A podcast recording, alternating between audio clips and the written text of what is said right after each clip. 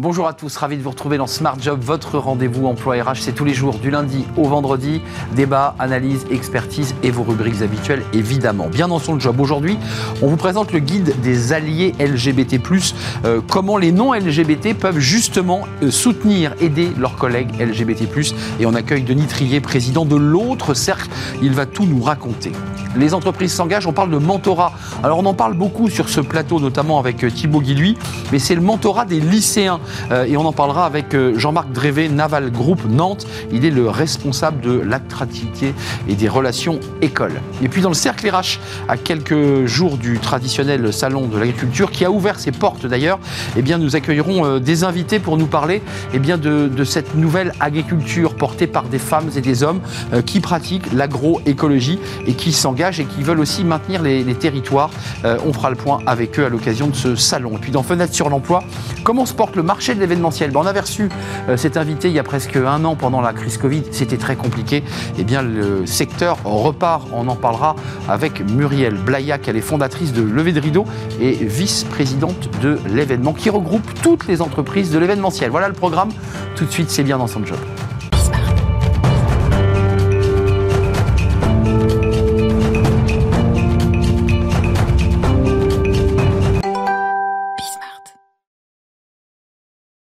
Bien dans son job. On parle aujourd'hui euh, d'un guide, le guide des alliés. Euh, on va en parler euh, avec notre invité. il est sur le, plateau. bonjour Denis Trier. Bonjour. Ravi de vous accueillir. C'est vous qui nous avez déposé ce, guide, guide des alliés ESLGBT+, et vous êtes le président de, l'autre cercle.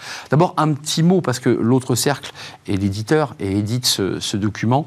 quel est l'esprit de l'autre cercle? Pour le dire simplement à ceux qui nous regardent, les non LGBT, euh, c'est les, accompagner pour qu'ils soutiennent, accompagnent les LGBT+, dans l'entreprise. C'est tout à fait la stratégie, on va dire, euh, de l'autre cercle depuis le début. C'est comment les non-LGBT peuvent soutenir les personnes LGBT. C'est comment la majorité peut soutenir la minorité. Comment les personnes euh, qui, euh, qui sont non racisées peuvent soutenir les personnes racisées. Euh, c'est ça le sujet. Le sujet aussi, pour aller dans le fond, et on va, on va bien sûr commenter ce, guide, hein, qui est un, guide pratique, très bien fait, très bien documenté. c'est la réalité de quelqu'un qui a fait son coming out, qui s'est révélé, euh, et qui va se sentir quoi? Isolé, regardé? Concrètement, c'est cela? C'est pas le portrait de quelqu'un qui a fait son coming out, mais c'est véritablement comment on va pouvoir créer un environnement bienveillant qui permettra à une personne de pouvoir faire son coming out en toute sécurité. Et pour avoir toute sécurité, bien, sûr, il y a un rôle au niveau des dirigeants, des organisations qui s'engagent, notamment auprès de nous avec la signature de la charte de l'engagement LGBT de l'autre cercle. Nous avons en 10 ans plus de 230 grandes marques et grands employeurs qui nous accompagnent. Donc c'est bien d'avoir une politique, de l'annoncer, mais après c'est le quotidien. C'est le quotidien, c'est comment dans euh, dans la réalité du vécu des collaborateurs, il y a des marqueurs, des éléments concrets qui a une inclusion, une bienveillance pour les personnes LGBT. Euh, Donc c'est l'affaire de tous, pas que des dirigeants, mais aussi bien des managers et des collègues. Et c'est le mode d'emploi et à destination des dirigeants, des managers et des collègues. Euh, Alain Gavant, il faut, lui rendre hommage parce que. Euh, c'est, ce guide est le premier opus de la nouvelle collection que nous lançons qui s'appelle la collection Carrément. Il y a un jeu de mots par rapport à l'autre cercle, bien sûr, puisque nous voulons carrément engager et traiter ces sujets-là. Donc, premier opus, le guide des alliés, euh, qui sera suivi, bien sûr, d'un autre opus qui est la visibilité ou l'invisibilité des lesbiennes, qui est déjà sorti en, 2022. dans la préface, l'inclusion des personnes LGBT au travail, un sujet encore d'actualité. Je vous pose la question, c'est un sujet encore d'actualité? Oui, oui. D'après les chiffres de notre baromètre, euh, fait avec l'IFOP en 2022, 50% euh, des personnes LGBT ne sont toujours pas visibles dans leur lieu de travail. C'est-à-dire qu'elles se cachent Elles se cachent. Et la population LGBT en France active représente la population de Paris. Donc la moitié de Paris se cache. Donc euh, d'autres éléments aussi, c'est qu'une personne sur trois LGBT a été victime au moins d'une agression LGBT-phobe dans son organisation. Agression, c'est-à-dire c'est un mot fort, un colibé, verbal, d'accord Ça part du colibé jusqu'à l'insulte ou au comportement discriminant. Euh, ça veut dire que votre boulot, votre travail euh, à l'autre cercle, à travers ce guide évidemment, c'est quoi? C'est de créer une charte de bonne pratique, de, travailler sur la pédagogie, sur l'éducation? Comment on fait concrètement? Eh ben, Concrètement, on a déjà une charte qui s'appelle la charte d'engagement de l'autre cercle, qui est signée par l'organisation. D'accord. Après, on a un écquart entre la volonté de bah générale et puis ce que vivent les collaborateurs. C'est ça. Donc, pour, pour combler le gap, eh bien c'est donner des outils pragmatiques et concrets, ce qui est l'objet de ce nouvel opus de la collection Carrément qui est le guide des alliés. Euh, la question qui est posée aussi dans la, dans la préface évoquée dans, dans, ce guide par euh, le, M. Galvan, c'est l'idée qu'on euh, est encore obligé de se cacher. Qu'est-ce que vous dites? Quelle est la, la, la bonne posture? C'est d'assumer ou de doucement préparer son équipe, son bureau. On l'a vu récemment avec un, footballeur, un sportif de haut niveau qui a dit ben je, voilà, j'en peux plus, je, mmh. le dis, il l'a dit face caméra. Euh, c'est quoi, la, j'allais dire, la bonne stratégie euh Alors, travaillant aussi dans l'assurance, je voudrais c'est une question de gestion des risques. Mmh. Donc, quel risque vous prenez à ça. vous révéler? Et qu'est-ce que vous y gagnez? Donc, c'est le rapport à, établir.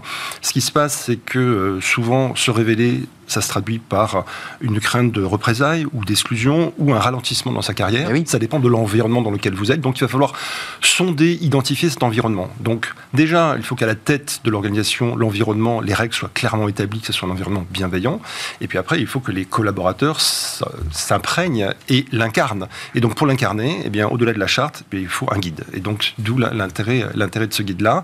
Et en tant que personne LGBT, eh bien en fonction des signaux que je vais identifier, eh bien, ça va pouvoir m'inviter à me révéler ou ne pas me révéler. On a vu, on, a sorti cette illustration qu'on trouvait très belle, la main dans la main, qui montre ce collaborateur. C'est voilà, c'est ces mmh. mains qui se lient euh, en forme de soutien. Euh, ça, c'est une, image intéressante. Je pense qu'on l'a vu euh, au cours de notre échange. Et puis, je voulais qu'on qu'on vous montre, et, c'est important, les points clés de l'alliétude. C'est le mot que vous utilisez. Ça, c'est la main qui est très belle. Oui. c'est un crédit, l'autre cercle. et puis, les points clés, on les découvre. C'est l'alliétude, c'est votre concept. Oui, c'est à fait. La bienveillance, l'écoute active, le langage inclusif, lutter contre ces préjugés et stéréotypes, je trouve ça très intéressant, et la visibilité. C'est ce qui structure celui qui n'est pas LGBT+, et c'est l'attitude qu'il doit avoir. C'est exactement l'attitude qu'il doit avoir. Alors il y a l'attitude et le comportement, puisque souvent les, les, gens qui sont, qui sont soutiens de LGBT sont, bien, sont dans la bien-pensance, et il faut les inviter à aller dans la bienfaisance. Et donc la bienfaisance, c'est d'abord une écoute, c'est d'abord aussi être visible, se rendre visible en tant qu'allié, et puis savoir écouter et avoir, comprendre, avoir un rapport à l'altérité spécifique, c'est comprendre l'autre, comprendre la différence, comprendre les problématiques dans lesquelles ils sont, et puis comprendre que nous-mêmes aussi, nous sommes dans des stéréotypes qui peuvent être hétéronormés. Pourquoi aborder quelqu'un en demandant, en voyant un homme, s'il est marié avec une femme? Ben non, il peut être marié avec euh, une personne de, son, propre sexe. Donc, euh, c'est comment être conscient nous-mêmes que nous portons des. Ça, c'est pas considéré comme une agression, vous Non, on est non, c'est pas du tout une agression. Enfin, on, peut se tromper. On peut totalement se tromper, et ce qui est normal. Mais il faut juste être conscient que 7 euh, à 10% de la population n'est pas dans cette norme-là. Donc, ça veut dire qu'il y a quoi aussi un travail à travers l'autre cercle de demander à ceux qui ont signé la charte. Vous avez commencé notre échange sur ce sujet. Des grandes entreprises, elles sont nombreuses, mais c'est d'aller un peu plus loin. Vous voulez qu'on aille un peu plus loin dans la pédagogie, dans des groupes de travail, dans des groupes de réflexion? Est-ce que c'est ça l'étape suivante? Bien, nous sommes déjà à l'étape suivante. C'est que l'intention se traduise par des actions et une, acculturation dans l'organisation. Donc, c'est des formations, c'est des guides, c'est des événements. Utiliser le calendrier euh, des événements LGBT pour pouvoir reparler du sujet, faire prendre conscience et éveiller les gens. En, fait, on parle de wokisme, mais nous, nous sommes dans une logique d'éveil. Et c'est vrai que l'affaire de l'inclusion des minorités, c'est l'affaire des majorités. Et des... Euh, ce que vous souleviez avant de nous quitter, c'est euh, au-delà, c'est ceux qui se cachent et qui sont obligés de faire croire à, leur mmh. manager qu'ils sont hétérosexuels. Mmh. Ça, c'est extrêmement violent. Alors, c'est très violent et, et c'est un piège. C'est un piège puisque quand vous faites ce choix-là, c'est très difficile d'en sortir. Donc, si l'organisation ne donne pas des signaux forts expliquant qu'on peut être soi-même au travail, Libéré, eh bien, selon l'estimation du risque, on décide de ne pas être visible, mais c'est encore pire, parce qu'en sortir, c'est avouer que finalement on a menti à son entourage, au collectif de travail, et souvent on n'en sort quasiment pas, à moins de changer d'organisation ou d'employeur. Merci Denis Triet d'être venu nous rendre visite sur le plateau. Je voudrais qu'on revoie le, guide des, alliés LGBT+. Il est sorti édition L'autre euh, cercle euh, et puis on rend évidemment euh, voilà avec une collection qui démarre. Elle est pilotée par Alain Gavant. C'est important de, le signaler. Merci de nous avoir rendu visite. Merci vous. et on tourne une page. On s'intéresse aux entreprises qui s'engagent, qui est notre rubrique hebdomadaire. Et on va parler du mentorat. Justement, on parle beaucoup du mentorat sur ce plateau. Le mentorat, mais cette fois-ci le mentorat des lycéens. Et on en parle juste après.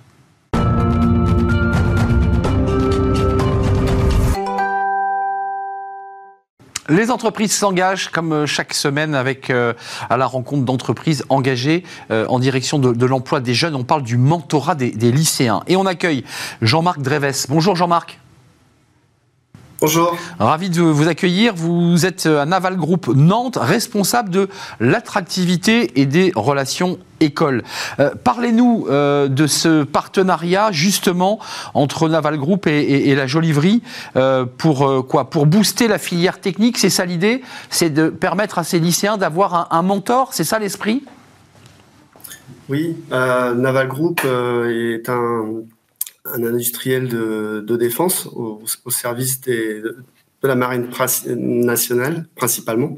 Et euh, juste pour situer le contexte, le site de, Nantes, euh, Nantes Andret, est dédié à, la propulsion navale et, nucléaire en particulier, au service de la, souveraineté euh, de notre marine nationale.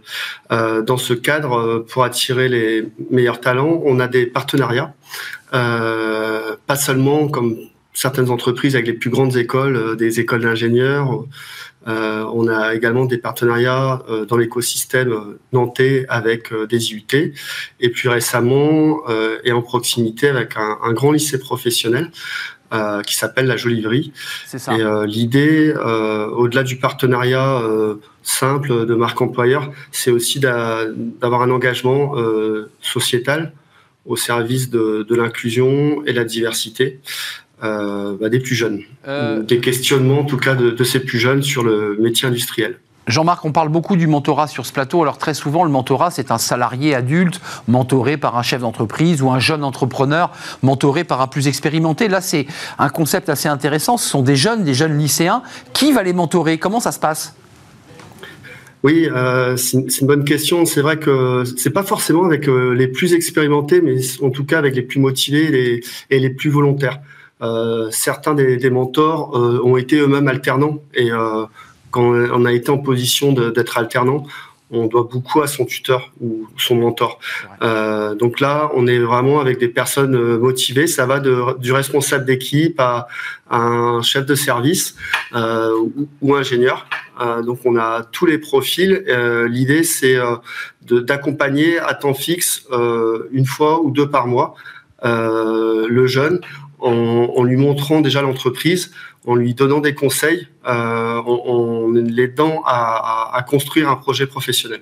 Donc on n'est pas sur des stages, on est vraiment sur l'individualisation euh, d'un parcours. Euh, avant de nous quitter, Jean-Marc Dreves, c'est intéressant parce que cet euh, outil de mentorat très fin permet aussi pour vous et pour Naval Group de pouvoir peut-être donner envie à des jeunes qui spontanément ne se seraient pas tournés vers Naval Group. C'est de leur proposer aussi des métiers et peut-être même des possibilités d'accéder à l'emploi.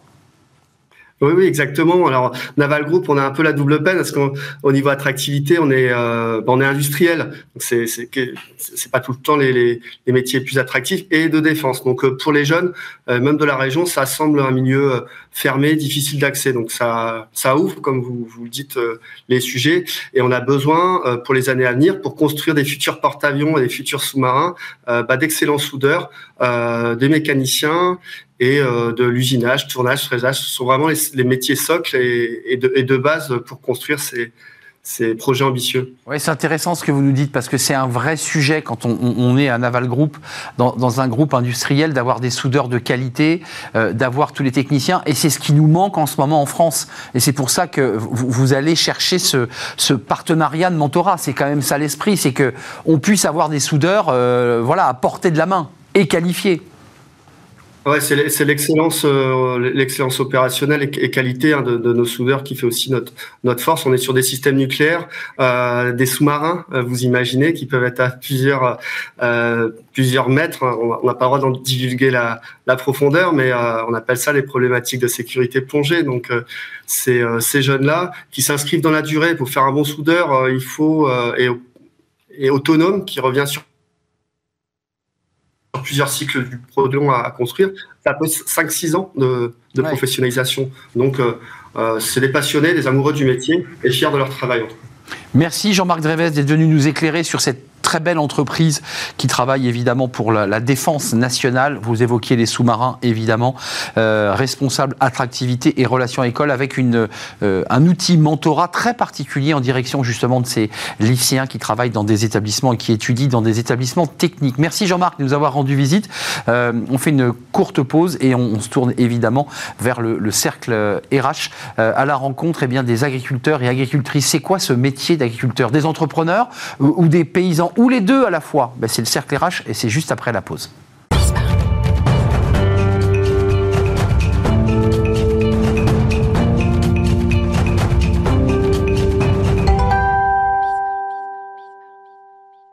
Le cercle RH à l'occasion du salon de l'agriculture, c'est un moment important parce que bah, évidemment les, petits Parisiens et pas seulement d'ailleurs voient euh, bah, le, monde agricole, les animaux, les vaches. C'est une sortie. Euh, puis c'est l'occasion aussi de rencontrer des agriculteurs, des agricultrices pour euh, échanger parfois lorsqu'il n'y a pas trop de monde sur leur métier. Et justement aujourd'hui, on a choisi dans, Smart Job de d'essayer de parler d'eux et d'elles. c'est quoi ce métier d'agriculteur Ça consiste à quoi? Est-ce que ce sont des entrepreneurs? Est-ce que ce sont des paysans? Euh, est-ce que ce sont les deux à la fois? On en parle avec mes, invités, ils sont sur le, plateau. Véronique Lefloc, je suis ravi de vous accueillir parce que vous êtes la, présidente de la coordination rurale. Alors c'est un syndicat, on peut, il est placé comme syndicat? Alors la bonjour. La coordination rurale, c'est le deuxième syndicat agricole en France euh, qui fait plus de, 20% aux élections en chambre d'agriculture et qui définit notre représentativité pour euh, six années. C'est important de le préciser. au milieu, FNSEA, et Confédération paysanne. Et puis, il y a la coordination rurale. Tout à fait. Beaucoup de, nos rangs sont issus de, la FDSEA, la FNSEA, avec justement ce regret d'avoir euh, un penchant qui va trop pour euh, l'export et pour... Euh, l'industrie. Tout est fait pour l'industrie. agricultrice, et vous faites du, bio, hein, du lait bio. Je suis en production laitière et viande bovine. viande bovine, donc c'est votre mari ce matin qui a fait la traite alors tout le monde travaille, euh, bien évidemment que le travail doit être fait et c'est bien plus compliqué quand on est en élevage et quand on, est, est éloigné. Vous êtes du Finistère. Hein Finistère. Finistère, donc vous, vous rendez visite parce qu'évidemment il y a le salon de l'agriculture et vous allez être un peu occupé ici à Paris. Simon Bestel, merci d'être avec nous. Vous êtes déjà venu sur notre plateau, vous êtes le cofondateur de Fève Ferme en Vie. Et vous, alors c'est intéressant parce que vous, vous les rencontrez sous l'angle financier. C'est quand on transmet une exploitation, toute l'ingénierie pour permettre eh bien, de maintenir euh, des fermes en vie, en exploitation agricole. Et il y a évidemment une ingénierie qui est assez longue et vous allez nous, nous en parler dans quelques instants. Et puis Louise Lépard euh, est avec nous. Elle est fondatrice d'un podcast, La Clé des Champs. Et on la, on la salue et je la resalue évidemment avec grand plaisir. Bonjour. Euh, bonjour Louise. Euh, j'ai envie de commencer par vous, Louise. vous les rencontrez, ils sont devant votre micro. Est-ce qu'on peut objectivement euh, en peu de temps faire le portrait robot de l'agriculteur de 2023, de celui qui se trouve au salon de l'agriculture Ou est-ce que c'est aussi complexe que le faire le portrait robot d'un journaliste? Autant il y a de journalistes qu'il y a de, de métiers. Ça ressemble un peu à nos métiers. Un mot générique qui ne veut pas dire grand-chose finalement. Oui, complètement. Je crois que donc bah, avec le podcast La Clé des Champs, maintenant j'ai rencontré plus de 100 agriculteurs. Ça fait trois jours, trois ans que je sors un épisode tous les 15 jours. Et effectivement, il y a une diversité des profils d'agriculteurs et je crois qu'il y a autant de profils d'agriculteurs et d'exploitation qu'il y a d'agriculteurs, euh, comme les journalistes, euh, vous l'avez dit. Et par contre, je trouve qu'il y a un point commun à tous les agriculteurs que je rencontre, c'est l'aspect entrepreneuriat du métier qui s'est énormément euh, développé. Et je pense que les agriculteurs sont de vrais entrepreneurs aujourd'hui, tels que j'ai été directrice marketing dans des startups parisiennes. Euh, et je trouve qu'il y a beaucoup de similitudes entre euh, les entrepreneurs de startups et euh, les agriculteurs. Alors évidemment, dans les préoccupations, hein, dans le quotidien, ça n'a rien à voir. Mais au-delà d'après de cet aspect-là, je crois qu'effectivement, il existe énormément de profils divers et variés. Euh, on parle des entrepreneurs ici sur cette chaîne et dans cette émission Entrepreneurs audacieux. Vous les rencontrez, et je vous donne la parole évidemment, parce que vous êtes, euh, vous, euh, les, pieds bien dans la terre, dans votre exploitation, mais vous les croisez sous l'angle financier, de transfert, de travailler avec les banques. Ils ont réellement l'âme des entrepreneurs, les agriculteurs En tout cas, il faut qu'ils l'aient. oui, il faut qu'ils l'aient. Il faut qu'ils l'aient. Et s'ils l'ont pas, vous les aidez. Exactement. C'est tout, tout, l'enjeu est ici, en fait. C'est vraiment les accompagner dans ce projet d'entreprise. Mais est-ce que vous êtes, vous, euh, Véronique, euh, si on devait vous situer, vous, êtes plutôt euh, paysanne, au sens de la paysannerie, de ce mot qui nous raconte l'histoire de France, ou est-ce qu'aujourd'hui vous vous sentez chef d'entreprise, gérer la com, gérer votre lait, gérer les finances, enfin, gérer les investissements, parce qu'il faut investir. Alors à la coordination rurale, justement, on parle très peu de, de paysans, même si c'est un mot qui nous est familier aussi. On parle de chef d'entreprise. Et pour nous, ce qui est important à la coordination rurale, c'est justement de rester libre de ses finances, de son modèle, euh, de ses partenaires, et de cesser d'être en fait guidé et mené, et euh, on va dire quelque part comme des marionnettes de l'agro-industrie, qui nous disent et qui nous dictent que faire, et qui nous attribuent les finances, quand bien même la banque ne voudrait plus nous suivre. Et là, ça devient grave Et qui fixe vos prix. hein. et, et qui fixe nos prix. Donc, Ça se négocie en ce moment. hein. tout à fait. Donc, Euh, oui. quelque part, on est sous dominance économique et à partir du moment où on ne travaille qu'avec un seul interlocuteur, avec une seule coopérative ou avec un seul Vous êtes industriel, prisonnier. on est prisonnier. On est comme dans une forme d'Uber. On devrait avoir un salaire. Oui, c'est une sorte de, sal- de salariat déguisé, mais vous, vous avez... D'esclavage. D'es- D'esclavage, le mot est très fort. Vous, vous avez choisi euh, quel modèle? Parce que vous faites du bio en lait, et c'est vrai que quand on, on travaille sur ce sujet, on voit que ceux qui ont basculé en, en- en lait bio dégagent plus d'argent, euh, vivent mieux. Est-ce que c'est le cas d'abord? Alors je peux pas dire qu'on- que ça soit généralisable, c'est pas vrai. Euh, dans tous les modèles de production, il y a ceux qui réussissent et ceux qui ont plus de problèmes. Ça dépend aussi du stade de l'installation. Et aujourd'hui, quiconque qui souhaiterait s'installer en bio maintenant, avec tous les investissements à réaliser sur l'exploitation à reprendre, ne peut pas s'en sortir non plus. On est avec des prix qui Trop sont bas ceux encore. d'il y a 30 ans, avec des investissements qui, en 20 ans, ont multiplié par 4, que ce soit en bâtiment, en matériel. Et en, et en coût énergétique, hein, autorisez-moi. Parce que là, vous, vous prenez aussi, vous, en ferme bio, et pas d'ailleurs euh, euh, traditionnelle, vous prenez le coût de l'énergie. hein. Alors tout le monde le prend, euh, les céréaliers, les éleveurs. euh, tout dépend en fait euh, des- des- du modèle de production, puisque certains sont en légumes, il faut les stocker, tous les frigos. Enfin, dans toutes les productions, on a cette contrainte. Mais est-ce qu'il y a une souffrance Et je vais donner la parole à Louise, parce que je pense que euh, face à un micro dans un podcast, je pense qu'on se libère aussi. Il y a un caractère un peu psychanalytique, mais euh, vous, euh, vous devez quand même voir des collègues qui vous racontent qui, ne gagnent pas leur vie, qui gagnent 450 euros par mois, qui ne font même pas le SMIC en travaillant, je parle chez vous, 7 jours sur 7, parce que c'est bête, il faut s'en occuper 7 jours sur 7. Enfin, c'est un, un- mais c'est terrible sur le plan humain, ça. C'est terrible. En fait, ce qui est terrible, c'est que tout se traduit dans les chiffres.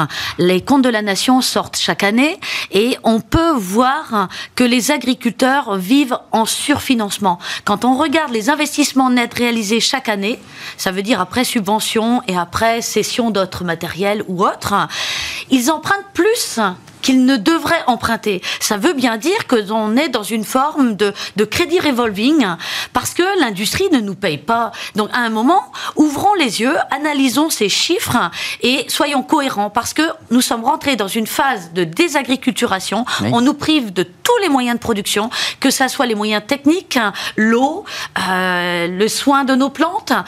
Ben, évidemment, la solution la plus facile, quand vous arrivez en fin de prêt, une exploitation comme la mienne Vous la lâchez. peut garder l'exploitation, mais laisser ces bâtiments vides. Parce que cesser la production animale qui sera faite dedans, c'est une perte de marge brute. Certes, mais c'est une économie d'électricité, une économie de main-d'œuvre, Hmm. une économie de beaucoup d'autres charges qui flambent.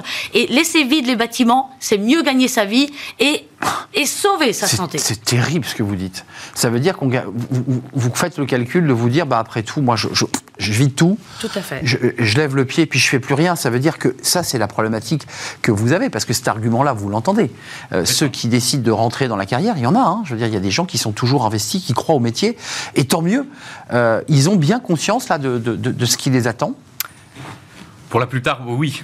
Euh, en tout cas, ceux qui sont prêts à l'installation, Ouais. euh, ils ont un peu conscience de ça. Et nous, de toute façon, on les accompagne dans ce sens-là aussi, hein, pour qu'ils euh, qu'ils réalisent la difficulté. Et pour rebondir sur ce que vous disiez, effectivement, euh, nous, une de nos problématiques en tant que fermes en vie, c'est effectivement les bâtiments. Qui sont difficilement reprenables en tant que tels par des, par des agriculteurs, surtout s'ils ont un projet un peu plus agroécologique où on va peut-être moins utiliser les bâtiments, mettre les bêtes euh, plus à l'herbe. Et donc on a du bâtiment, un actif qui est là, présent, qu'évidemment l'agriculteur cédant veut valoriser, mais qui n'a pas forcément d'utilité euh, en tant que tel. Et donc c'est une des vraies problématiques de la reprise. Hum, c'est-à-dire qu'en fait, le repreneur dit, mais attendez, j'ai pas besoin de ce grand bâtiment qui servait auparavant, parce que globalement, moi, ils vont partir à l'herbe. Donc euh, bah, il faut baisser le prix. Exactement. Et, bah, la négo, se fait, évidemment. Et qui perd de l'argent en la matière? Et vous, vous êtes un peu au milieu, entre les deux cymbales. Hein c'est de faire en sorte que bah, chacun s'en sorte gagnant-gagnant. là. Et que chacun fasse un geste et un petit effort du côté du cédant, du côté du porteur de projet, du côté des épargnants. On est plein pied dans l'entreprise, le business, puisque depuis le début de notre échange, on parle très peu de termes, on parle beaucoup d'argent. Euh, il vous parle euh, à cœur ouvert, Louise, de, de, espèces de... il y a eu des films, le cinéma l'a raconté à travers de très beaux films d'ailleurs, des suicides, des, la difficulté que l'on a à exploiter une ferme avec les huissiers, les gendarmes. Euh, il, il vous raconte cette vie-là, à la fois euh, déchirée entre leur passion et leur souffrance c'est ce que j'allais dire, oui, il m'en parle, mais la passion l'emporte souvent, mais sur le long terme, la passion, elle fait pas tout. Donc effectivement, il y a un vrai enjeu du, du revenu de l'agriculteur. Je l'ai comparé à des entrepreneurs tout à l'heure, mais il y a quand même effectivement une vraie différence, et Véronique, elle l'a souligné, c'est que les agriculteurs ne décident, la majorité, pour la majorité, ne décident pas de leur prix de vente du produit. C'est-à-dire que moi, en tant qu'entreprise, je vais regarder mes coûts, je vais mettre ma marge et ça va donner mon prix de vente. Les agriculteurs, leurs coûts sont ce qu'ils sont et ils évoluent beaucoup, on en a parlé, et après on leur dit ça sera tant. Et ça, c'est une difficulté majeure et la deuxième difficulté, c'est qu'ils sont dans un contexte très mouvant, que ce soit au niveau politique, on l'a vu avec l'impact de la guerre en Ukraine, et puis climatique, parce que le changement climatique, ils le prennent déjà euh, en pleine tête actuellement sur les exploitations. Et, donc, moi, je les trouve extrêmement courageux, et c'est le fait de les côtoyer d'ailleurs pendant deux ans. Euh, j'étais directrice marketing pendant que je faisais le podcast en, parallèle, et qui m'a donné envie de me lancer à mon compte moi aussi, parce que je me dis quand euh, ils investissent autant pour des revenus qui sont si aléatoires et avec des conditions aléatoires elles aussi en temps de travail comme ça, euh, je peux me lancer aussi et tout va bien se passer pour moi. Quoi. Louise, euh, avant de donner la, parole à, Véronique, parce que forcément elle se sent impactée par, par cette question de la passion et la souffrance, euh, vous n'avez pas envie de vous, vous lancer, vous aussi, de, quitter la ville, le goudron, le bitume, et, de vous engager un peu plus loin encore dans, dans la vie agricole? J'essaie de créer des vocations sur le plateau. Alors c'est gentil, mais ça ne sera pas moi. D'une part, non, je, suis très admirative des agriculteurs. Euh, je, je, me verrai pas, et d'ailleurs c'est un vrai enjeu pour la nouvelle génération, travailler autant pour des revenus si aléatoires. Euh, je me suis j'ai quitté Paris, je me suis rapprochée de mes landes natales, donc ça avoir un contexte plus vert évidemment, mais je crois qu'il faut une vraie passion pour être agriculteur, et maintenant il faut être sacrément armé avec euh, des profils, bah, vous l'avez dit, qui savent gérer bah, aussi bien leur terre comme avant, mais aussi leur communication, être veto, être mécanicien. Enfin, c'est des profils ultra complets et j'ai pas euh, la prétention d'être aussi complète euh, que ça. Véronique, vous allez porter des messages politiques. Le président de la République va évidemment euh, et tous les politiques vont sillonner les allées. Vous allez avoir des échanges parfois vifs, mm. mais sur le fond humain, sur ce que vous êtes en tant qu'individu. Est-ce qu'aujourd'hui vous dites si c'était à refaire, je le referais, ou si c'était à refaire, je ferais autre chose, avoir un emploi plus stable, des revenus qui me permettent de vivre dignement, parce que vous êtes un entrepreneur audacieux, mais qui n'avait pas en bout de chaîne tous les résultats de l'audace Parce que c'est ça, hein, vous n'êtes pas récompensé de votre audace. Alors, je suis ancienne salariée aussi, avec euh, dix années de, banque auprès des agriculteurs. Je ne vais pas dire. Donc, pas loin du métier de, de, Simon, finalement. que vous connaissez bien. Donc, vous connaissez bien. je connais, je connais. C'est ça. Euh, je, je, tiens à signaler quand même que pendant mes dix années de carrière, je n'ai jamais financé de maisons d'habitation aux jeunes que j'ai suivis il y a un réel problème, même lorsqu'il a un SMIC, qui pourrait prétendre à un SMIC, ou voir un deuxième SMIC, on ne peut pas le suivre pour lui financer sa maison d'habitation. Ça, c'est important. Pourquoi? Parce que vous n'avez pas de sécurité. Il n'y a pas de marge de sécurité. Et parce que, justement, elle l'a dit, euh, c'est tellement volatile, c'est tellement sujet à, tous les problèmes géopolitiques, euh, Mais Véronique, c'est intéressant parce qu'il y a cette espèce de paradoxe vu par les urbains qui est la terre, les paysans, et en même temps, vous êtes ceux qui êtes le plus connectés aux réalités du monde. Marché mondialisé, euh, enjeux climatiques que vous prenez en pleine tête, comme dit Louise, c'est assez incroyable parce que c'est ça la réalité d'un agriculteur. C'est des marchés qui bougent, c'est des négociations qui vous échappent. Vous êtes au cœur de la géopolitique, en fait. Eh ben, c'est un choix politique. C'est l'Europe qui l'a décidé. Ce sont nos politiques qui nous ont mis dans, entre mmh. guillemets, dans cette M. Tout le monde connaît. Mais euh, on aurait pu faire autrement. La souveraineté alimentaire hein, euh, qui vise justement à offrir à tous les citoyens une euh, agriculture, une alimentation saine, durable, de qualité, et on s'amuse à aller exporter pour importer d'autres matières. On, Votre lait, vous savez où il va, par exemple? Alors moi, euh, il reste, de, il est très local, puisque je travaille avec un industriel de taille, on va dire, artisanale.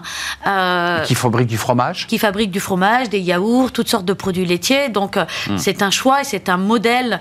Euh, Cycle court, votre laine va pas loin. Tout à fait. Et, vous êtes rémunéré à la hauteur du travail que vous faites? Non, j'aurais aimé avoir les les prix de nos collègues hollandais, par exemple, parce qu'ils ont, euh, eux, 10 à 15 centimes de plus au litre de lait par rapport aux Français. Il y a un réel souci. Le résultat 2022 vient de sortir. Quand vous avez des chiffres d'affaires chez eux qui ont augmenté de 20%, des marges nettes qui augmentent, mais, mais, mais où est la France? Mais comment ils font, eux, et que, que nous n'arrivons pas à faire? Ce débat est réel. Le monde agricole était dans la rue il y a 15 jours, les tracteurs étaient dans la rue sur des questions d'épandage euh, d'intrants, vous les appelez des médicaments des plantes. Euh, les, laitiers gagnent plus, les, ceux qui élèvent des porcs ne gagnent pas, la viande, ils arrêtent. Mais qu'est-ce qui se passe?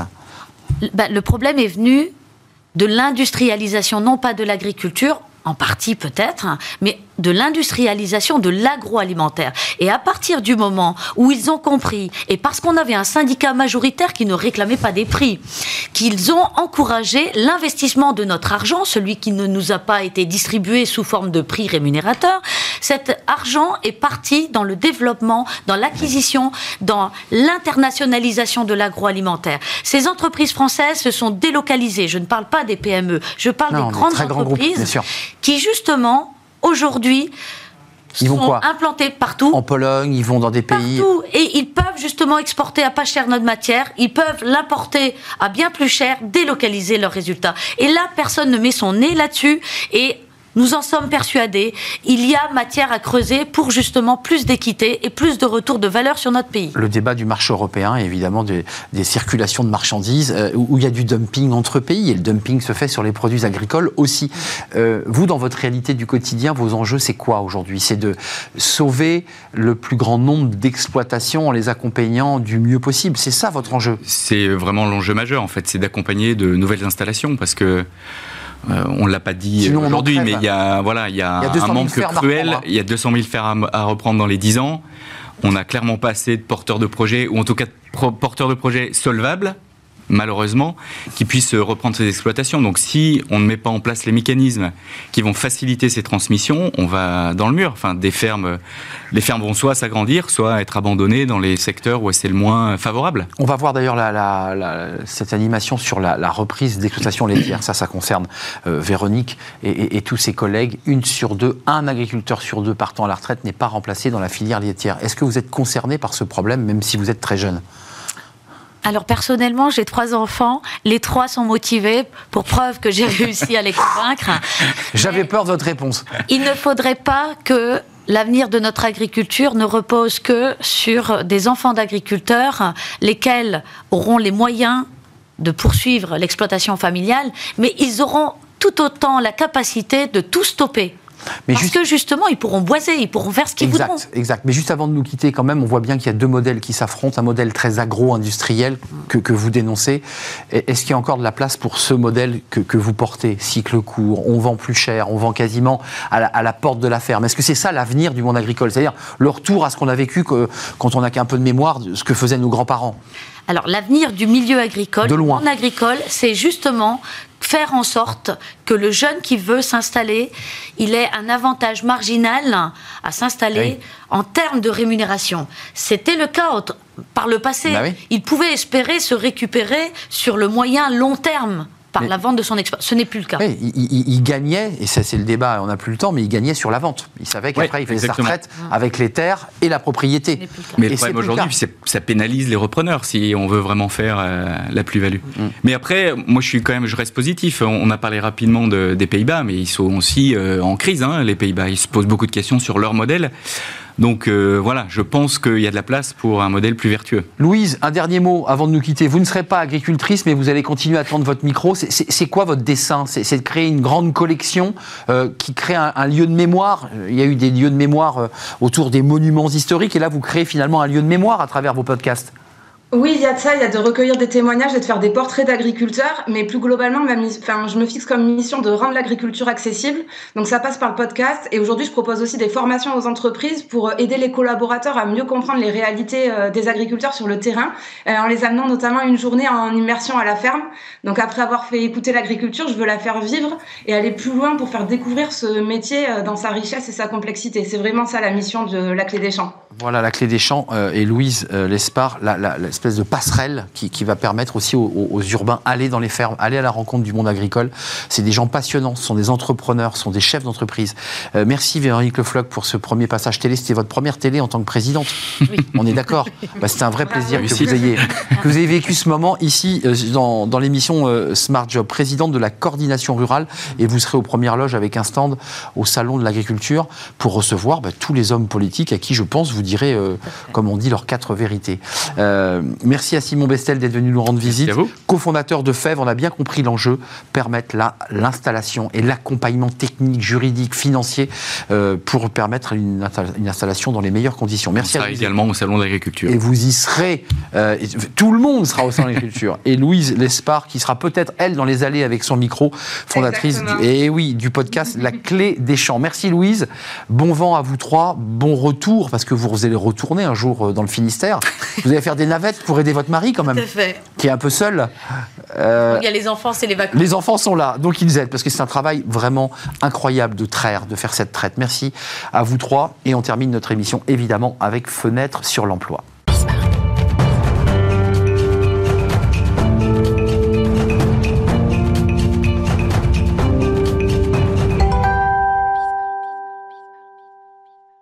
Et on termine avec euh, Fenêtre sur l'emploi, notre rubrique pour parler de l'événementiel. Alors on l'avait suivi tout au long de, euh, du Covid. C'était un des secteurs qui avait été très impacté par la crise Covid. De fait, certains s'étaient euh, repensés par des modèles à distance. Et, en réaccueil Muriel Blaillac, qui était venue nous rendre visite à cette époque, fondatrice de la société Levé de Rideau et vice-présidente de l'événement, qui est la structure de l'ensemble, une grande partie des ensembles de l'entreprise de, de l'événementiel. L'événementiel va mieux? Va même euh, très bien. On se porte très bien. se porte très bien. On a eu une super année 2022 qui est un rattrapage en fait de nos années Covid et euh, une année 2023 euh, qui va être aussi une très belle année avec aussi une perspective de 2024. Les Jeux Olympiques font que le métier de l'événementiel se porte très bien et un baromètre que vous nous apportez, parce que c'est intéressant d'avoir aussi une photographie de ce, que, de ce que vivent et ce que pensent aussi euh, les clients, les annonceurs. Il y a quatre points clés euh, qui sont intéressants. Euh, j'ai envie de commencer par le dernier. le quatrième.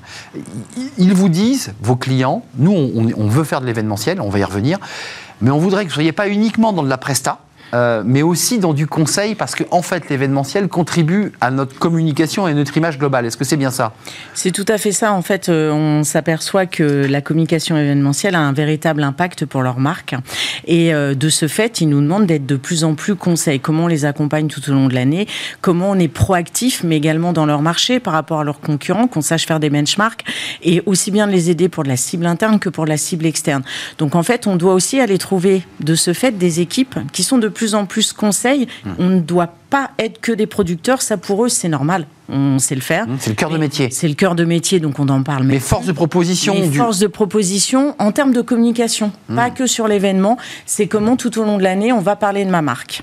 Dans l'autre élément, il est intimement lié, c'est que l'événementiel, c'est devenu une forme de publicité. C'est-à-dire que le, client se dit, bah, au lieu de faire de la publicité classique, tiens, si je, bâtissais une stratégie événementielle. Mm. C'est ça, hein? Bah, C'est tout à fait ça, parce qu'au final, on peut faire un stand événementiel qui va être relayé derrière sur des réseaux sociaux. Ces réseaux sociaux vont évidemment derrière aussi marquer cette marque employeur, où vous allez avoir, parce qu'ils ont les mêmes problématiques que nous tous, comment embaucher, mais du coup, l'événementiel peut aussi apporter ça. On a l'autre côté aussi, quelle est notre marque à quoi elle ressemble. L'événementiel permet d'avoir cette transparence entre la com interne et la com externe aussi. Donc effectivement, on est sur du long terme avec eux aujourd'hui, c'est ce qu'ils nous demandent. Donc c'est un redémarrage, une transformation à l'aune de la crise Covid et une des transformations, et je l'évoquais en, introduction, c'est euh, l'hybridation, l'utilisation des, outils numériques. On hybride de plus en plus. Il y a une vraie demande d'hybrider les événements? Oui, et ça va avec le premier sujet que vous m'avez évoqué bah sur le conseil. C'est-à-dire de se dire qu'aujourd'hui, le métier de l'événement, au final, on peut utiliser différents canaux. Le canal présentiel, le canal totalement digital ou le canal hybride. Et donc, cette hybridation permet à une marque à avoir un impact sur du long terme. Et on le voit dans l'enquête, c'est vraiment ce qui nous demande. Donc, c'est complètement relié l'un avec l'autre.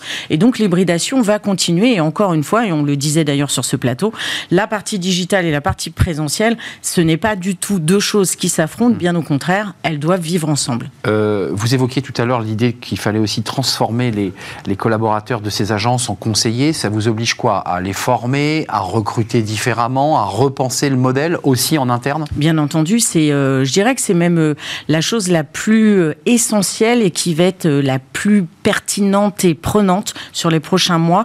C'est déjà d'une, pendant deux ans, il n'y a pas eu de formation de la part pendant ah la période Covid. Et donc, on a évidemment beaucoup de mal, mais c'est surtout que ça s'est transformé. Donc, il faut qu'on aille chercher des nouveaux collaborateurs. Alors, évidemment, ces nouveaux collaborateurs, ce sera conseil, mais aussi très technique sur la partie digitale.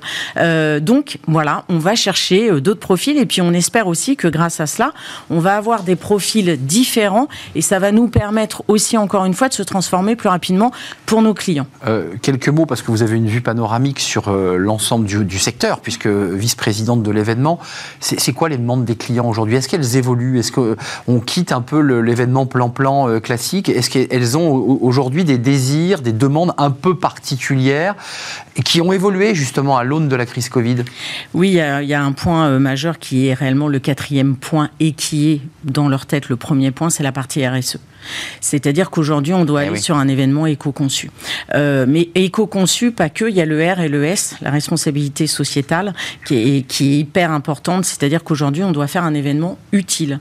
Euh, on peut être dans des paillettes, mais en tout cas, si c'est ça l'objectif. Aujourd'hui, on doit être dans l'utilité, dans la responsabilité. Alimentation, euh, les entreprises avec lesquelles vous mm. travaillez, c'est ça, hein, les, exigences. C'est hein. toutes les exigences vont aller sur des achats responsables, mais également sur l'inclusion, d'aller embaucher des personnes en situation de handicap, en inclusion en tant que telle, dans des ESAT, euh, comment on fait après de les embaucher dans nos propres entreprises également?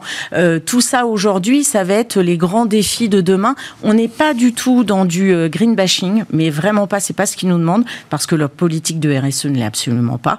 Et nous, on ne se doit pas de faire un événement qui va dans ce sens. Donc on parlera de compensation carbone, mais on parlera surtout, est-ce que cet événement est utile pour l'entreprise et est-ce qu'elle est utile pour la société? Comme le cinéma est impacté sur les enjeux de déplacement de camions, euh, parce que vous transportez du matériel. Vous transportez énormément, euh, mais ça fait que, que les événements changent. Ils vont être beaucoup plus de proximité, parce qu'on va plutôt faire des roadshows. On va être moins, effectivement, dans des déplacements qui ne sont pas toujours utiles. ces grands barnums, euh, mm. très fumants parfois. Voilà. je parle du pot d'échappement, évidemment. merci Muriel Blaillac d'être venue nous rendre visite, fondatrice de Levé de Rideau, qui est votre entreprise, mais vice-présidente de l'événement. Et vous avez évidemment une vue. Allez voir ce baromètre, il est très très intéressant sur l'évolution aussi des, de la relation annonceur-client en tout cas et entreprise événementielle. Merci à vous, merci de votre fidélité évidemment, merci à toute l'équipe, merci à Angèle pour la réalisation, merci à euh, Alexis pour le son, merci à Nicolas Juchat bien sûr et merci à Laure Hélène pour l'accueil invité, merci à vous pour tous vos messages et votre fidélité. Je serai là demain évidemment. Bye bye.